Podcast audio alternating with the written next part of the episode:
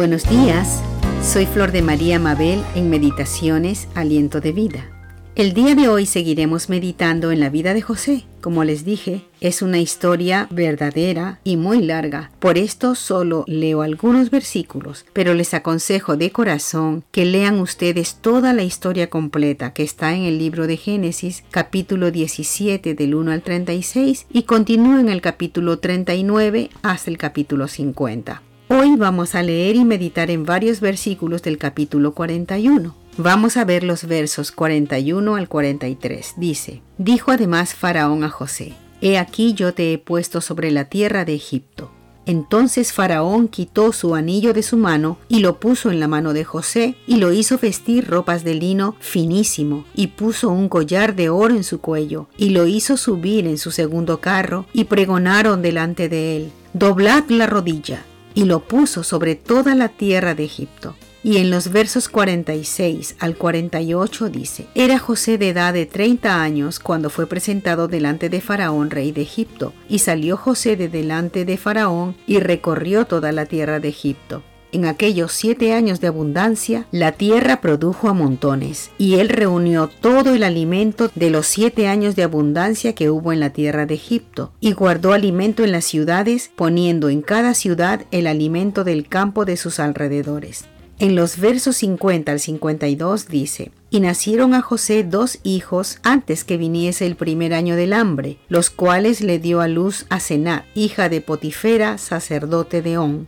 Y llamó José el nombre del primogénito Manasés, porque dijo, Dios me hizo olvidar todo mi trabajo y toda la casa de mi padre. Y llamó el nombre del segundo Efraín, porque dijo, Dios me hizo fructificar en la tierra de mi aflicción.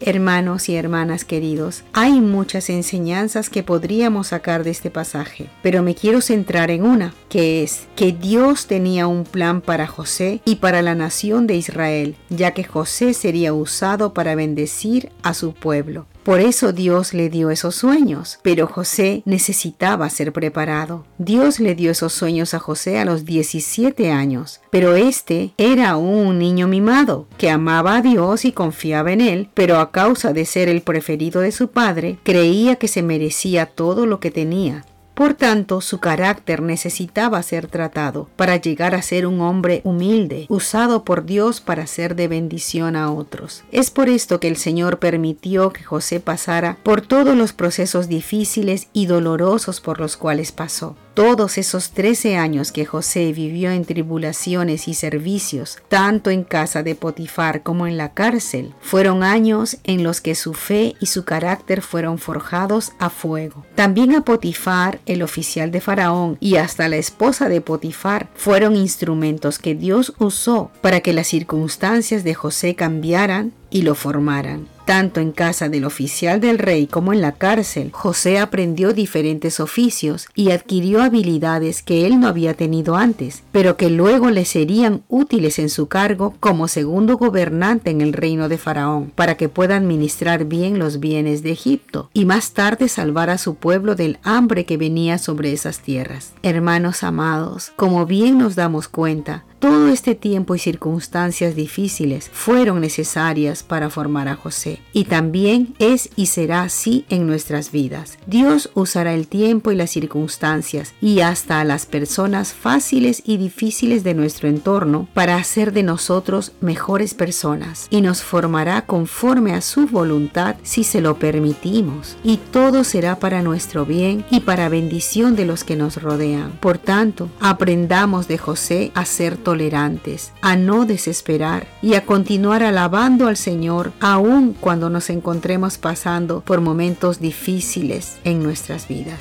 Glorifiquemos a Dios en todo tiempo y recordemos que Él está en el control, que nada pasa desapercibido para Él y que estamos siendo formados por las manos de nuestro buen Dios porque Él nos ama de verdad. Hasta otro día.